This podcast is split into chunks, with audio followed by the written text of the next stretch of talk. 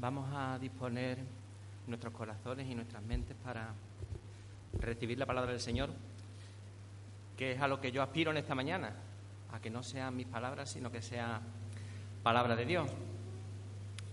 Porque las palabras humanas a lo mejor calientan un ratito el corazón, pero solo el Señor tiene palabras de vida eterna. Así que vamos a encomendar este tiempo y vamos a, encomendar nuestros corazones, nuestros pensamientos que sean llevados cautivos a, la obediencia a Cristo y que el Señor se mueva en esta mañana como Él quiera moverse. Padre nuestro que estás en los cielos, te damos muchas gracias, Señor, por el privilegio que tenemos de reunirnos en libertad para oír tu palabra.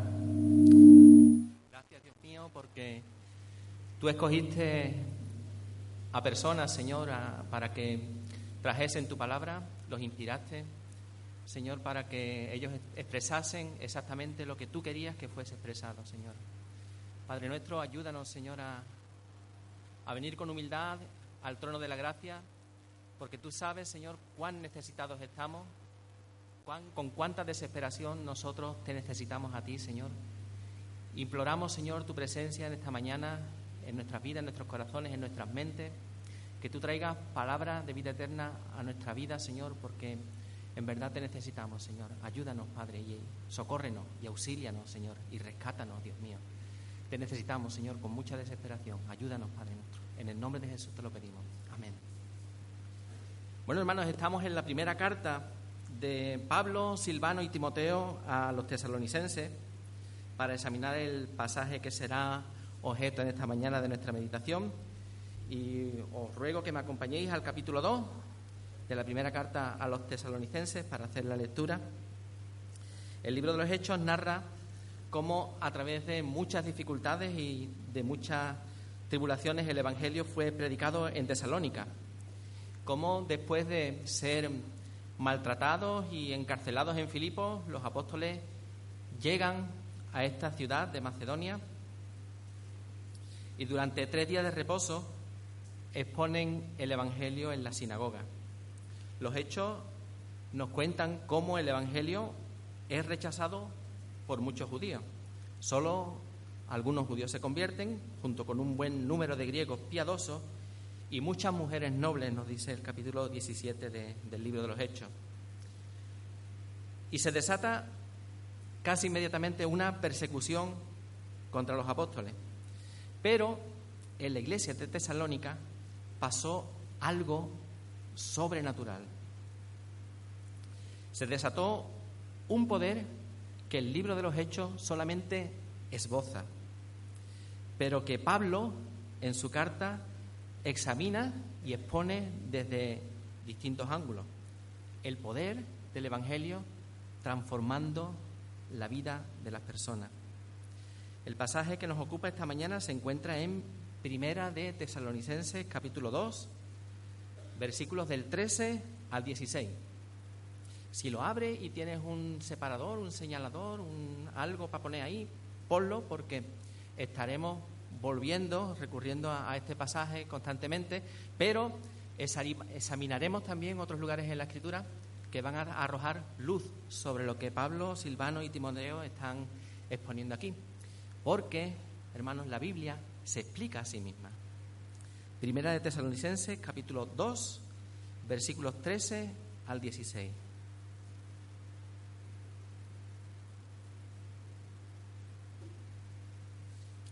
Y dice la palabra del Señor.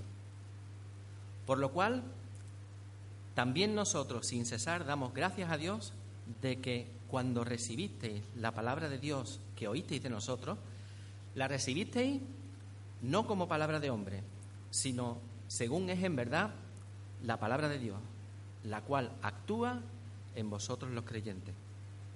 Porque vosotros, hermanos, vinisteis a ser imitadores de las iglesias de Dios en Cristo Jesús que están en Judea, pues habéis padecido de los de vuestra propia nación las mismas cosas que ellas padecieron de los judíos, los cuales mataron al Señor Jesús y a sus propios profetas y a nosotros nos expulsaron y no agradan a Dios y se oponen a todos los hombres, impidiéndonos hablar a los gentiles para que éstos se salven. Así colman ellos siempre la medida de sus pecados, pues vino sobre ellos la ira hasta el extremo. En el capítulo primero de esta carta, Pablo recuerda a los tesalonicenses cómo llegó el Evangelio a Tesalónica y cómo lo recibieron los hermanos. Un Evangelio que no llega solo con palabras, sino con el poder y la convicción del Espíritu Santo. Un Evangelio que produjo, por una parte, una imitación de los tesalonicenses, imitación del modelo de los apóstoles, de la conducta de los apóstoles, que eran los agentes inmediatos del Evangelio y los que llevaron el Evangelio a aquel lugar. Ellos sirvieron de ejemplo. La predicación produjo imitación de su conducta, de su fe, de su piedad, de su paciencia. Imitación de los apóstoles, pero también imitación del mismo Señor al que se habían adherido, al que se habían unido. De forma que ellos se convirtieron también en no solo en imitadores, sino en ejemplo para todas las congregaciones en Macedonia y en Acaya, porque de ellos brotaba la predicación del Evangelio por todas partes, dando testimonio de una genuina conversión, de haber dado la espalda a los ídolos para servir al Dios vivo. En los primeros versículos del capítulo 2, Pablo cuenta el mismo relato desde el punto de vista de los apóstoles, de los que llevaron el Evangelio. Y los versículos 3 al 16 que acabamos de leer son la conclusión que se obtiene de la acogida del Evangelio por parte de los hermanos en Tesalónica. En este texto, Pablo, Silas y Timoteo, que son los autores de la carta, describen primero la recepción del Evangelio en el versículo 13, segundo la acción del Evangelio en el versículo 14 y tercero la reacción frente al Evangelio en los versículos 15 al 16. Y empieza el versículo 13 diciendo, por lo cual también nosotros, sin cesar, damos gracias a Dios. Por lo cual, ese por lo cual, con el que empieza el versículo 13, enlaza lo que Pablo está a punto de exponer con lo que Pablo acaba de decir. Es decir, hay una relación de consecuencia. Es decir, lo que se dice a continuación es la consecuencia de lo que se ha dicho antes, por lo cual Pablo podía haber empezado sin ese por lo cual también. Y el pasaje seguiría teniendo sentido. Si quitamos esas palabras, el pasaje sigue teniendo sentido. Pero el Espíritu Santo quiso que supiéramos que lo que sigue a continuación es consecuencia de lo que se acaba de decir. ¿Y qué es lo que se acaba de decir? Pues en un sentido amplio, como hemos dicho en el capítulo 1, Pablo ha expuesto cómo el Evangelio no solo llegó con palabras, sino también con poder y con el sello del Espíritu Santo, y cómo la palabra fue recibida en medio de una gran tribulación, pero con gozo en el Espíritu. Y cómo los gentiles se convirtieron de los ídolos al Dios vivo de los ultrajes que sufrieron los apóstoles en Filipos y del estilo del ministerio de los apóstoles entre los hermanos en Tesalónica. Y en este sentido, Pablo da gracias a Dios. Pablo da gracias a Dios. Pero en un contexto más cercano debemos observar lo que Pablo dice en el versículo 12. En el versículo 12 dice, y os encargábamos que anduvieseis como es digno del Señor, el Señor que os llamó a su reino y gloria. La iniciativa de la salvación de los hermanos en Tesalónica parte de Dios. Es Dios el que está llamando. Dios llama a su reino en el presente. Así lo dice la Biblia de las Américas en sus notas, lo dice también la Biblia textual, la versión internacional y la Reina Valera del 89. Dios os llama a su reino y gloria. Nos llama a que mostremos con nuestra vida qué es lo que sucede ¿Qué pasa cuando Dios gobierna la vida de una persona? Eso es el reino de Dios. Dios gobernando, Dios reinando. Dios nos llama a su reino para que mostremos y seamos ejemplos, seamos cartas vivas, cartas abiertas para ser leídas por todos los hombres, donde ellos puedan observar qué es lo que pasa en la vida de una persona cuando Dios gobierna el corazón. El reino de Dios en la vida de una persona. Justicia, paz, y gozo en el Espíritu. El aspecto presente del reino de Dios. Dios nos llama a su reino, pero también Dios nos llama a su gloria. Nos llama a contemplar el esplendor de su presencia, su gloria en el futuro, a recuperar la constante presencia de Dios en nuestra vida. Aquello que se perdió en el huerto del Edén, Dios quiere restaurarlo en el corazón de los creyentes, la constante presencia de Dios en la vida de una persona. Dios quiere que experimentemos y nos llama a que experimentemos qué significa estar bajo su dominio y en su presencia. Y por esto Pablo da gracias, gracias constantemente, porque es un hecho asombroso, maravilloso y sobrenatural el que ha sucedido en Tesalónica. Dios ha llamado a su reino y a su gloria a los tesalonicenses y ellos han obedecido al llamado de Dios. Ellos han respondido a ese llamado. Y la respuesta de los hermanos es la que sigue en el versículo 13. Damos gracias que cuando recibisteis la palabra de Dios que oísteis de nosotros, la recibisteis no como palabra de hombre, sino según es en verdad la palabra de Dios. Ese primer recibido, en que cuando recibisteis la palabra de Dios, da a entender simplemente el escuchar, el oír, el atender el mensaje que los apóstoles estaban predicando. El segundo, el segundo recibisteis, dice, la recibisteis no como palabra de hombres, es un recibisteis más profundo. Ya no es solo el oír, el escuchar lo que se está diciendo. Significa aceptarla, atesorarla, abrazarla. Este pasaje encierra una doble responsabilidad. Por un lado, la responsabilidad del predicador. La responsabilidad del predicador es transmitir no sus propias palabras, no sus propios pensamientos, no sus convicciones, no sus persuasiones, no aquello que el, predicador considera importante o lo que al predicador le interesa, sino lo que Dios quiere transmitir. Y es Dios quien otorga el sello de calidad de ser aprobado por Dios y recibir su confianza para predicar el Evangelio. Por eso los apóstoles en el capítulo 2, versículo 4, ellos apuntaban que, sino que según fuimos aprobados por Dios para que se nos confiase el Evangelio. Así hablamos, no para agradar a los hombres, sino a Dios, que prueba los corazones.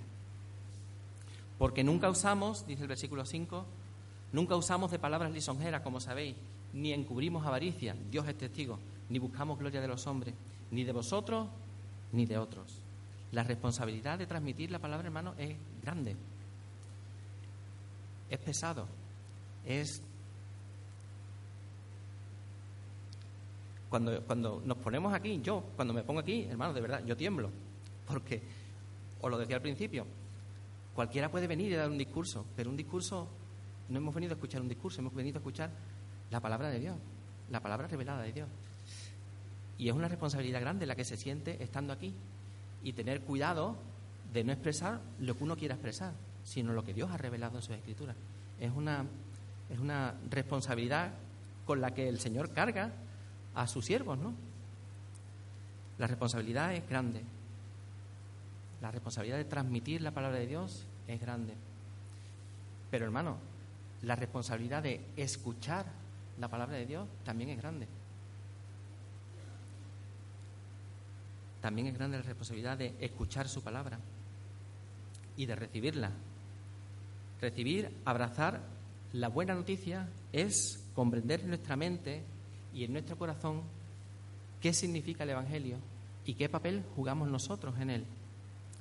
Escuchar el Evangelio, según la Escritura, no es una tarea pasiva, no es sentarse y escuchar lo que se está diciendo. Para ilustrar esto, cómo debemos escuchar, el Señor usó una parábola. Por favor, acompañarme a Lucas capítulo 8, desde el versículo 4.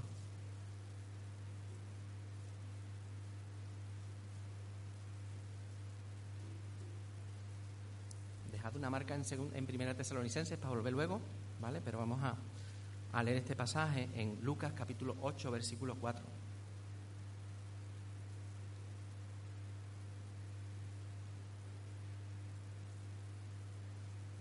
Acerca de la importancia de escuchar y cómo escuchamos y qué hacemos con lo que escuchamos. Dice el Señor en Lucas 8, juntándose una gran multitud y los que de cada ciudad venían a él, les dijo esta parábola. El sembrador salió a sembrar, salió a sembrar su semilla. Y mientras sembraba, una parte cayó junto al camino y fue hollada, y las aves del cielo la comieron. Otra parte cayó sobre la piedra, y nacida se secó, porque no tenía humedad. Otra parte cayó entre espinos, y los espinos que nacieron juntamente con ella la ahogaron. Y otra parte cayó en buena tierra, y nació, y llevó fruto a ciento por uno. Hablando estas cosas decía a gran voz, el que tenga oídos para oír, que oiga. Y sus discípulos le preguntaron diciendo, ¿qué significa esta parábola? Y él les dijo, a vosotros os es dado conocer el misterio del reino de Dios, pero a los otros por parábola, para que viendo no vean y oyendo no entiendan. Esta es pues la parábola. La semilla es la palabra de Dios. Y los de junto al camino son los que oyen y luego viene el diablo y quita de su corazón la palabra para que no crean y se salven. Los de sobre la piedra son los que, habiendo oído, reciben la palabra con gozo, pero estos no tienen raíces, creen por algún tiempo y en el tiempo de la prueba se apartan. La que cayó entre espinos, estos son los que oyen, pero yéndose son ahogados por los afanes y las riquezas y los placeres de la vida y no llevan fruto.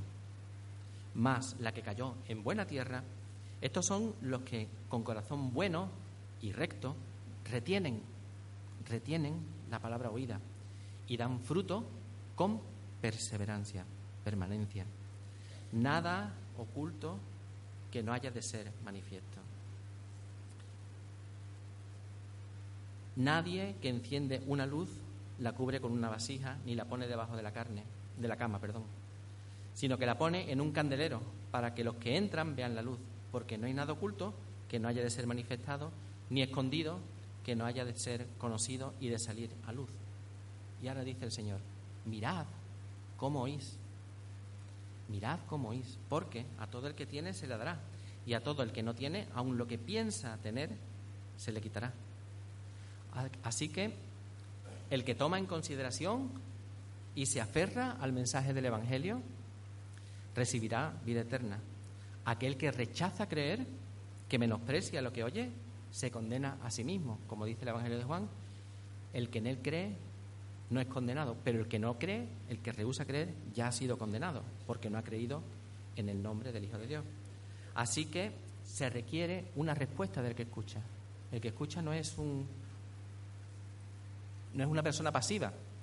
Se requiere una respuesta de vosotros que escucháis. Recibir o rechazar el mensaje. El propósito de esta parábola no es, como parece ser, ocultar el mensaje a los que no deben entenderla.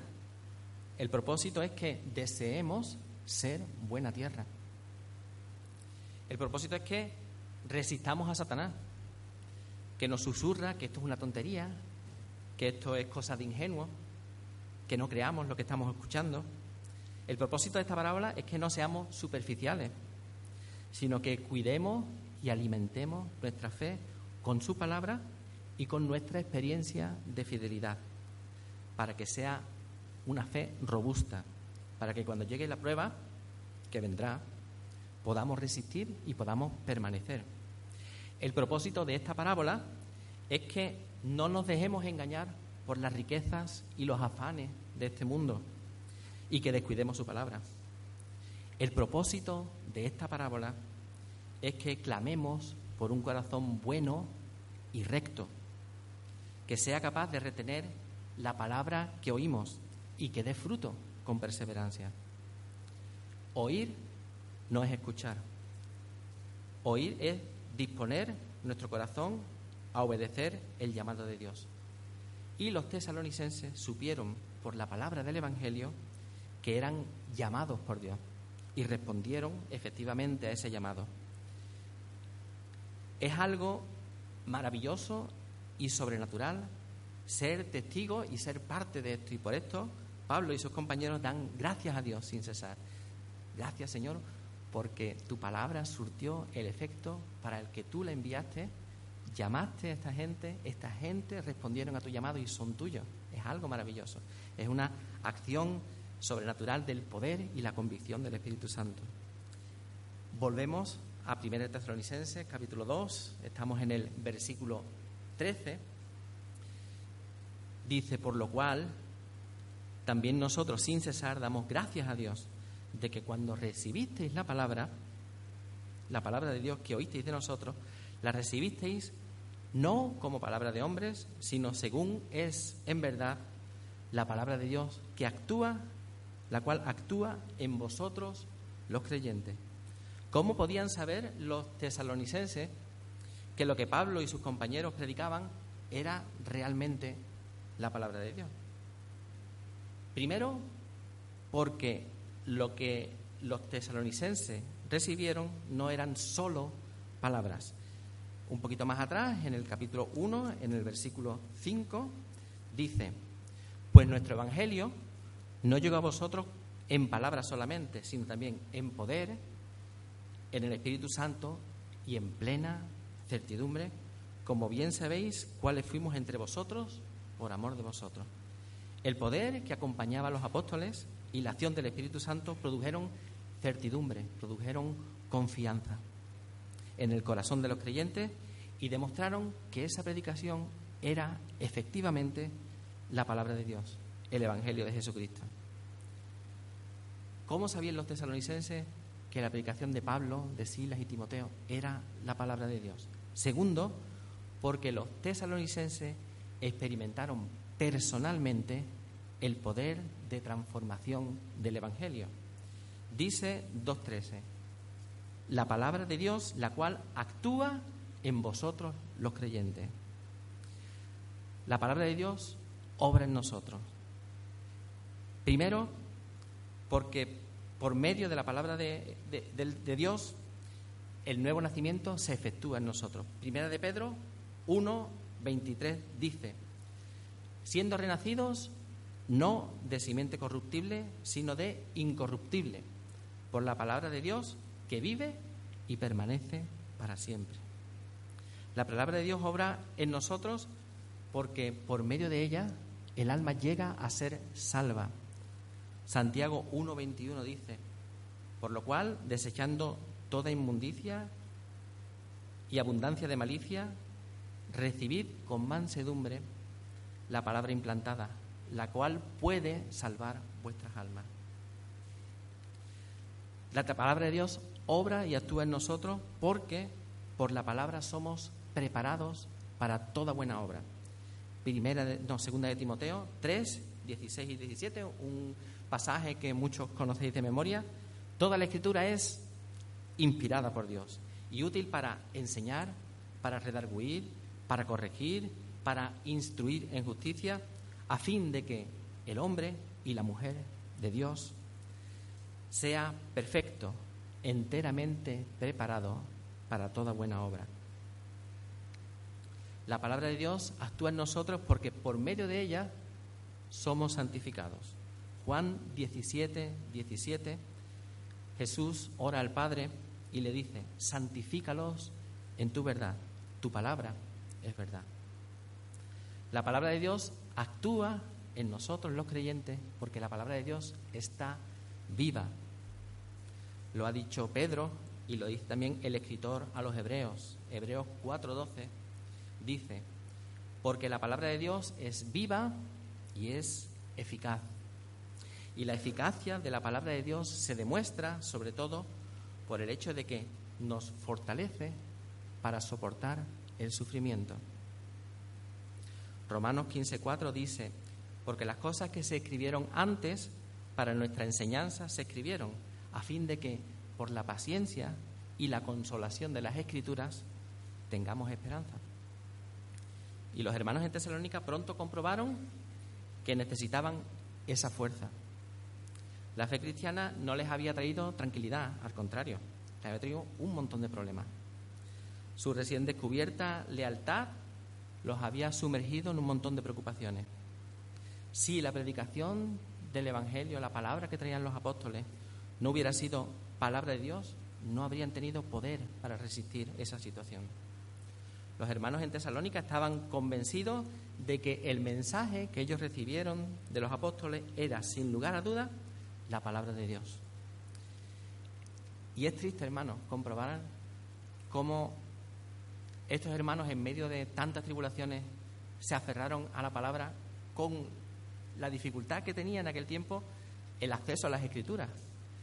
Y hoy, en pleno siglo XXI, que tenemos todas las Biblias que queramos, en todos los formatos que queramos, en papel, en internet, online, en el móvil, en el ordenador. ¿Cómo y qué valor le damos nosotros a la palabra de Dios hoy día? Algunos ven la palabra de Dios como palabra de hombre.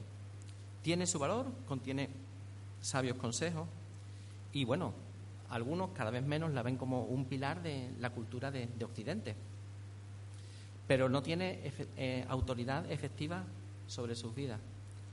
No la obedecen. Algunos incluso pueden llegar a utilizarla en su propio beneficio, sacando palabras de contexto para justificar prácticas que van contra la voluntad de Dios y contra lo que Él ha revelado en las Escrituras. Otros reciben la palabra de Dios como palabra de Dios en teoría, pero la colocan al mismo nivel que tradiciones humanas, tradiciones de su confesión religiosa y las decisiones de sus pastores. Devalúan entonces la autoridad de la palabra de Dios. Deberíamos preguntarnos a nosotros mismos, ¿es la Biblia hoy el mensaje de Dios para mí? ¿Tiene para mí valor lo que ella dice o no merece siquiera la pena averiguarlo? ¿Puedo decir que su mensaje ha transformado mi vida?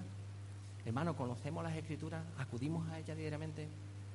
Si creemos que esto es lo que Dios nos ha revelado, demostramos con nuestros hechos que esto es lo que Dios ha revelado, como hicieron los tesalonicenses. Y ellos tenían una porción pequeñita de las escrituras, muy poco conocimiento. Tú tienes la Biblia entera en casa, los 66 libros. Tienes planes de lectura en un año. La tienes para escucharla, la tienes para leerla. Eh, puedes acceder de mil formas a las escrituras. Pero accedemos a las escrituras diariamente, vamos a la palabra de Dios a ver qué es lo que Dios nos quiere decir, la conocemos de verdad, debemos leerla, es la base, leerla, pero hermanos, debemos estudiarla, debemos escudriñarla. No debemos conformarnos solo con una lectura superficial, que, es necesaria. El primer paso es leer las escrituras, pero hermanos, si esto es la palabra de Dios, si esto es lo que Dios nos ha dicho, si esto es el mensaje de Dios para nosotros hoy, de Dios, el Creador, ante el, que, ante el cual vamos a dar cuenta. Será importante que conozcamos, que conozcamos, no solo que sepamos, que, que estudiemos, que conozcamos y que recibamos la palabra de Dios como lo que la palabra de Dios es. La acción del Evangelio en los tesalonicenses produjo un cambio de vida. Muchas veces nosotros nos preguntamos, ¿por qué mi vida sigue igual? ¿Por qué no tengo victoria sobre mis luchas? Y deberíamos preguntarnos, ¿acudimos a la palabra de Dios para obtener la respuesta?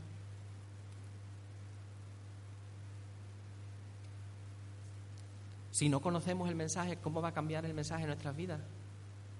Si no recibimos la palabra en nuestro corazón, ¿cómo va a obrar la palabra para transformar nuestras vidas? La palabra del Evangelio produjo cambios en la vida de los tesalonicenses, produjo una acción, actuó.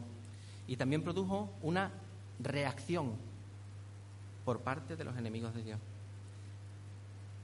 En el versículo 14 dice, porque vosotros, hermanos, vinisteis a ser imitadores de las iglesias de Dios en Cristo Jesús, que están en Judea, pues habéis padecido de los de vuestra propia nación las mismas cosas que ellos padecieron de los judíos. En la iglesia de Tesalónica se encontraban hermanos de distinta procedencia. El capítulo 17 de los Hechos nos dice que había algunos que provenían del judaísmo y que bastantes se convirtieron directamente de los ídolos al Dios vivo, o sea, venían del paganismo. En las iglesias de Judea, la inmensa mayoría de los cristianos eran de procedencia judía. Cuando Pablo habla de los judíos que habían provocado sufrimiento en las iglesias de Judea, por supuesto no se está refiriendo a todos los judíos, porque los hermanos de las iglesias de Judea provenían del judaísmo. No se está refiriendo a todos los judíos, sino a aquellos que decidieron rechazar el mensaje del Evangelio y que rechazaron a Jesús como el Mesías, como el Cristo, como el enviado de Dios para la salvación del mundo. Estos judíos pensaban que sus sinagogas eran la iglesia de Dios. Pero el Nuevo Testamento llama solo las iglesias de Dios a aquellas que son en Cristo Jesús. Las iglesias de Dios en Cristo. Aquellas que según Efesios 2.20 están edificadas sobre el fundamento de los apóstoles y profetas, siendo la principal piedra del ángulo Jesucristo mismo. Aquella piedra angular que fue desechada por los edificadores, por los, los dirigentes de los judíos, los judíos de la sinagoga. El libro de los Hechos revela que los judíos incrédulos eran los enemigos del Evangelio que con más amargura atacaban el mensaje de la palabra de Dios. Una evidencia de que la palabra de Dios estaba actuando y produciendo cambios en la vida de los hermanos en Tesalónica era que estaban padeciendo las mismas cosas que los hermanos en Judea estaban padeciendo de los judíos. Y era en efecto lo que se esperaba que pasase. Primera de Pedro 4:12 dice, Amados, no os sorprendáis del fuego de prueba que os ha sobrevenido, como si alguna cosa extraña os aconteciese. El cambio de vida que viene de la acción de la palabra en nuestra vida provoca una reacción por parte de los de fuera. La persecución es una cosa natural, se espera. Jesús mismo lo advirtió, ¿verdad?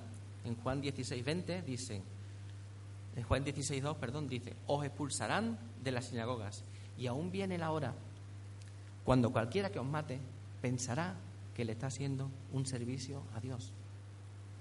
Estos judíos incrédulos, perseguidores de la iglesia, como en su día lo fue Pablo, fueron los que, según el versículo 15, mataron al Señor, mataron al Señor Jesús y a sus propios profetas, y a nosotros nos expulsaron, y no agradan a Dios, y se oponen a todos los hombres. En la última semana de su vida, Jesús contó una parábola. Poned la marca, por favor, ahí en Primera Tesalonicense y vamos a Marcos capítulo 12.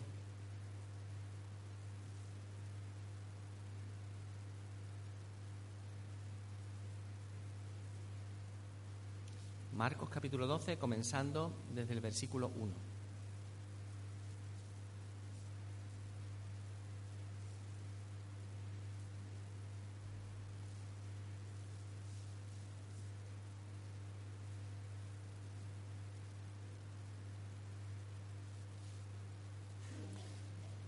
Jesús en el templo, ¿vale? O, os situáis, Jesús en el templo rodeado de los dirigentes de los judíos los saduceos, los fariseos y los escribas, toda esta gente, ¿vale? Entonces comenzó Jesús a decirles por parábola. Ahora fijaos cómo aquí se ve que las parábolas no eran para ocultar lo que Jesús está diciendo, porque ellos sabían perfectamente lo que Jesús estaba diciendo. Las parábolas eran para despertar una reacción, y despertó una reacción. Entonces comenzó Jesús a decirles por parábola. Un hombre plantó una viña, la acercó de vallado, cavó un lagar, edificó una torre y la arrendó a unos labradores y se fue lejos. Y a su tiempo envió a un siervo de los a los labradores para que recibiese de estos el fruto, el fruto de la viña. Mas ellos, tomándole, le golpearon y le enviaron con las manos vacías. Volvió a enviarle otro siervo, pero apedreándole, le hirieron en la cabeza y también le enviaron afrentado. Volvió a enviar otro, y a este mataron. Y a otros muchos, golpeando a uno y matando a otros. Por último, teniendo aún un hijo suyo, amado, lo envió también a ellos diciendo, tendrán respeto a mi hijo. Mas aquellos labradores dijeron entre sí, este es el heredero, venid, matémosle y la heredad será nuestra. Y tomándole le mataron y le echaron fuera de la viña. ¿Qué pues hará el Señor de la viña? Vendrá y destruirá a los labradores y dará su viña a otros. Ni aun esta escritura habéis leído, la piedra que desecharon los edificadores ha venido a ser cabeza del ángulo. El Señor ha hecho esto y es cosa maravillosa a nuestros ojos. Y procuraban prenderle porque entendían que decía contra ellos aquella parábola. Pero temían a la multitud y dejándole se fueron. La reacción de la incredulidad frente a la palabra de verdad ha sido siempre la persecución. Los apóstoles escriben a los hermanos en Tesalónica en el capítulo 2, versículo 15, que estos judíos incrédulos mataron a los profetas y mataron al mismo Señor. Esta afirmación ha sido muchas veces malentendida y otras veces entendida, interpretada con un interés oculto y ha hecho aparecer a Pablo como si fuese un antisemita y ha despertado un odio irracional contra Israel, sirviendo de justificación para episodios lamentables y vergonzosos en el pasado que, que todos conocemos. Unas acusaciones injustas contra Pablo, quien, al igual que Jesús, resulta que era judío. Y por tanto sentía un lazo especial con su gente y constantemente él procuraba la salvación de los judíos. De hecho, cuando él llegaba a algún sitio, el primer sitio donde iba era la sinagoga judía para predicar el Evangelio a la gente de su, de su nación. Anhelaba que ellos volviesen de su ceguera y aceptasen a Jesús como el Mesías. Es de notar que Pablo está escribiendo aquí referente a un grupo específico de judíos y no contradice la esperanza que él expresa en los capítulos 9 al 11 de la carta a los romanos, de que el pueblo judío se volverá a Dios.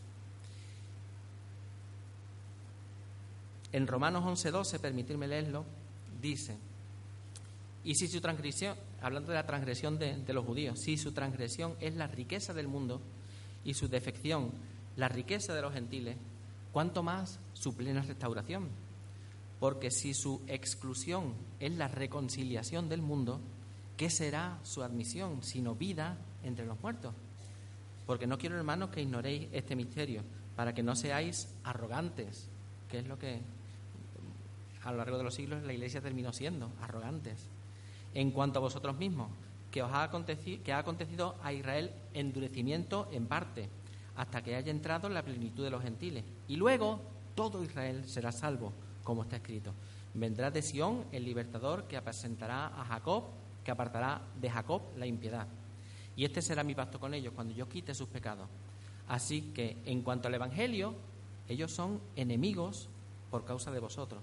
Pero en cuanto a la elección, ellos son amados por causa de los padres. Porque irrevocables son los dones y el llamamiento de Dios. Pues como vosotros también en otro tiempo erais desobedientes a Dios, pero ahora habéis alcanzado misericordia por la desobediencia de ellos, así también estos ahora han sido desobedientes para que por la misericordia concedida a vosotros, ellos también alcancen misericordia. Porque Dios sujetó a todos en desobediencia para tener misericordia de todos oh profundidad de la riqueza, de la sabiduría y de la ciencia de Dios. Cuán insondables son sus juicios e inescrutables sus caminos. Porque ¿quién ha entendido la mente del Señor? ¿O quién fue su consejero? ¿O, a quién, ¿O quién le dio a él primero para que fuese recompensado? Porque de él y por él y para él son todas las cosas. A él sea la gloria por los siglos de los siglos. Amén. Y así todo, es cierto que ellos mataron al Señor. Dice Pablo aquí, Pablo, Silas y Timoteo dicen que ellos mataron al Señor. Pero la Escritura tiene mucho cuidado, mucho cuidado de explicarnos que la ejecución en la ley, la ejecución que practicaban los judíos, era mediante la lapidación. ¿Vale? Cuando había alguien que merecía morir, en el Antiguo Testamento lo apedreaban. Y Cristo murió colgado en una cruz romana, que no era la forma de ejecución judía. Así que realmente los judíos incrédulos entregaron a Jesús para que lo mataran. lo entregaron para ser crucificado. Pero la responsabilidad de la muerte de Jesús no recae solo sobre los judíos. La responsabilidad de la muerte de Jesús, escúchame bien, recae sobre todos nosotros.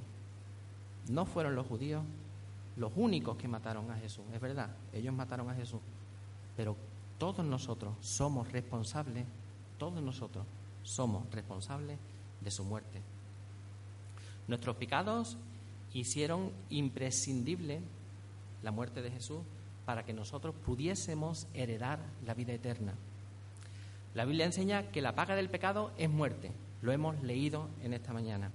Nuestros pecados nos llevan a cada uno de nosotros a la muerte, ya que la justicia de Dios no puede hacer la vista gorda.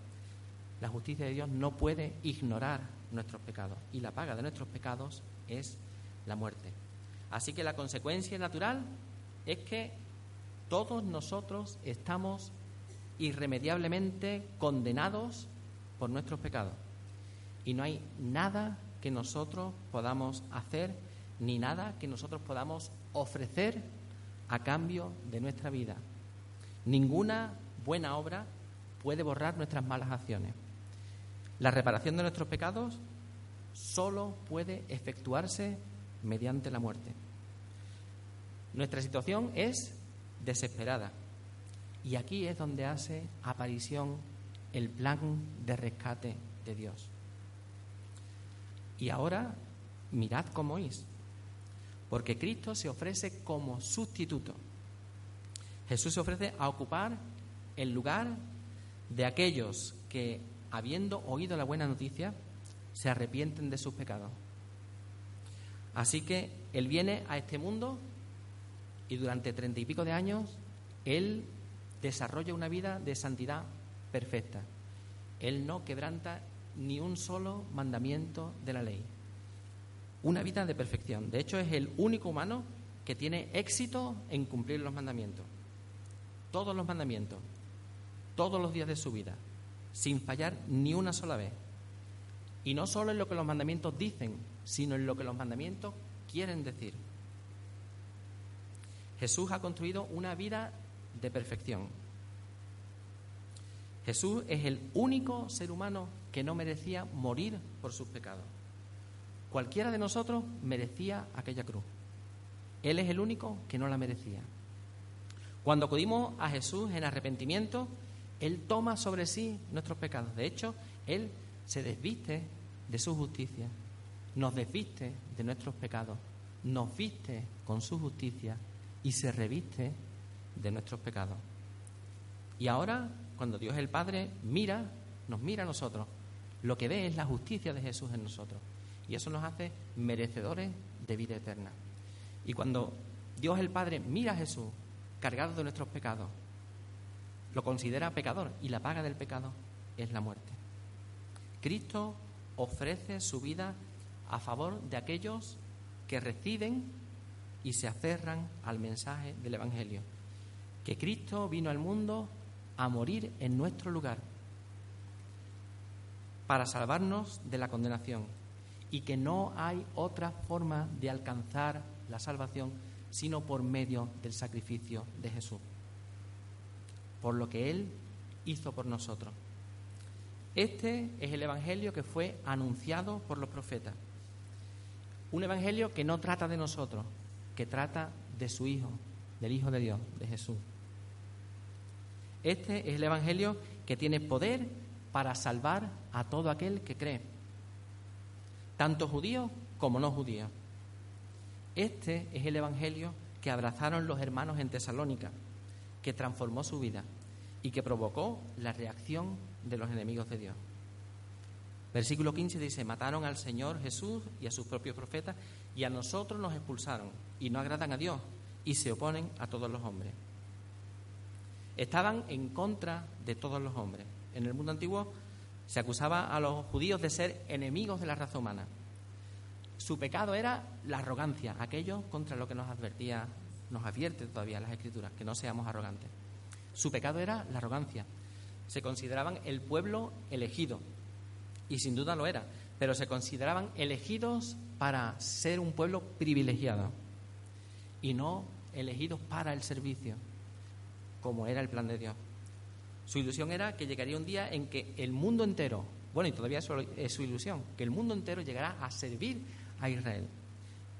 Y es triste mm, comentarios que escucha uno dentro de la iglesia, ¿no?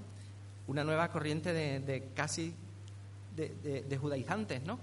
Eh, en los que se ensalza al pueblo de Dios, a, Israel, por encima del pueblo y del reino de Dios que es la iglesia ahora, ¿no? Y piensan, como piensan los judíos, que al final de los tiempos todo el mundo servirá a Israel. Cuando el plan de Dios era que Israel fuese ejemplo y modelo para todo el mundo, que fueran servidores de todo el mundo. Estos que no piensan más que en sus derechos y privilegios, siempre están en contra de todo el mundo. Y lo que todavía es más serio, están en contra de Dios. Contra la obra del Padre, porque ellos rechazaron a los profetas que Dios les enviaba constantemente. Contra la obra del Hijo, al rechazar su obra, a rechazar a Jesús como el Mesías, como el Salvador. Y contra la obra del Espíritu Santo, porque expulsaron a sus apóstoles. Versículo 16 dice, impidiéndonos hablar a los gentiles para que éstos se salven. Así, así, colman ellos siempre la medida de sus pecados, pues vino sobre ellos la ira hasta el extremo. Jesús les había dicho en Lucas 11:52, cuando estaban entrando en Jerusalén, iban a entrar en Jerusalén, hay de vosotros, intérpretes de la ley, porque habéis quitado la llave de la ciencia. Vosotros mismos no entrasteis y a los que entraban se los impedisteis. Pablo sabía que rechazar a Jesús haría que Dios los rechazase a su vez a ellos. Y eso haría, eso habla aquí de la ira de Dios viniendo plena y finalmente sobre los judíos. Y esto es lo que os decía, Jesús profetiza sobre Jerusalén antes de entrar en ella. Lucas 19, 41 al 44. Y cuando llegó cerca de la ciudad, al verla, lloró sobre ella, diciendo, oh, si también tú conocieses a lo menos en este tu día lo que es para tu paz. Mas ahora está encubierto de tus ojos, porque vendrán días sobre ti cuando tus enemigos te rodearán con vallado y te sitiarán y por todas partes te estrecharán y te derribarán a tierra y a tus hijos dentro de ti y no dejarán en ti piedra sobre piedra por cuanto no conociste el tiempo de tu visitación. La ira de Dios sobre aquellos que rechazan el Evangelio, escenificada primero en Israel. La reacción de los incrédulos al Evangelio es rechazo, pero para aquellos que creen es poder de Dios para salvación. Los tesalonicenses experimentaron en sus propias vidas dicho poder. Primero, recibieron la palabra no como palabra de hombres, sino como lo que realmente es la palabra de Dios. Una palabra con la autoridad y el poder de Dios. Esto es un hecho sobrenatural de convicción del Espíritu Santo que despierta una constante acción de gracias a Dios por parte del equipo de Pablo. Segundo, la palabra recibida demostró ser viva y eficaz actuando en los creyentes y provocando un nuevo nacimiento, una nueva creación, la regeneración espiritual de los creyentes. La palabra demostró ser eficaz preparando a estas nuevas criaturas para toda buena obra, para ser ciudadanos del reino de los cielos. La palabra demostró ser eficaz en la santificación, capacitando a los creyentes para llevar vidas que honren a Dios y que lo reflejen a Él. La palabra demostró ser eficaz controlando, consolando y fortaleciendo a los creyentes en medio de las tribulaciones. El Evangelio no solo produjo acción en los creyentes, sino también reacción en los incrédulos. Reacción que demuestra la autenticidad del Evangelio y coloca a los tesalonicenses en la experiencia general de la Iglesia. El Evangelio es poder de Dios para salvación y transformación de todo aquel que cree. La Escritura señala que no solo el que lleva el Evangelio debe sentir la responsabilidad, también el que escucha debe escuchar con cuidado. Cuidado de cómo escucha y de qué va a hacer con la semilla del Evangelio. ¿Vamos a descuidarla o vamos a abrazarla para que germine en nuestro corazón? Quiera Dios que su palabra sea prosperada y seamos una buena tierra que produzca y lleve fruto a ciento por uno. Y el que tenga oídos para oír, que oiga. Y Señor, te damos gracias, Padre, por la facilidad que tenemos de acercarnos a tu palabra, de leerla, de estudiarla, de conocerla. Y yo te ruego, Señor, que tú pongas en cada uno de nosotros un deseo vivo por acercarnos a ella y conocerte a ti, Señor. Padre, que tu palabra sea efectiva en nosotros, transformando nuestras vidas, nuestros corazones, que haga que nuestra fe sea robusta para que cuando vengan pruebas y persecuciones permanezcamos en ti. Señor, tú sabes con cuánta desesperación te necesitamos, Señor. Que tu Espíritu haga la obra en nuestras vidas y en nuestros corazones, porque a ti nos encomendamos, solamente a ti, en el nombre de Jesús. Amén. Hermanos, que el Señor los bendiga.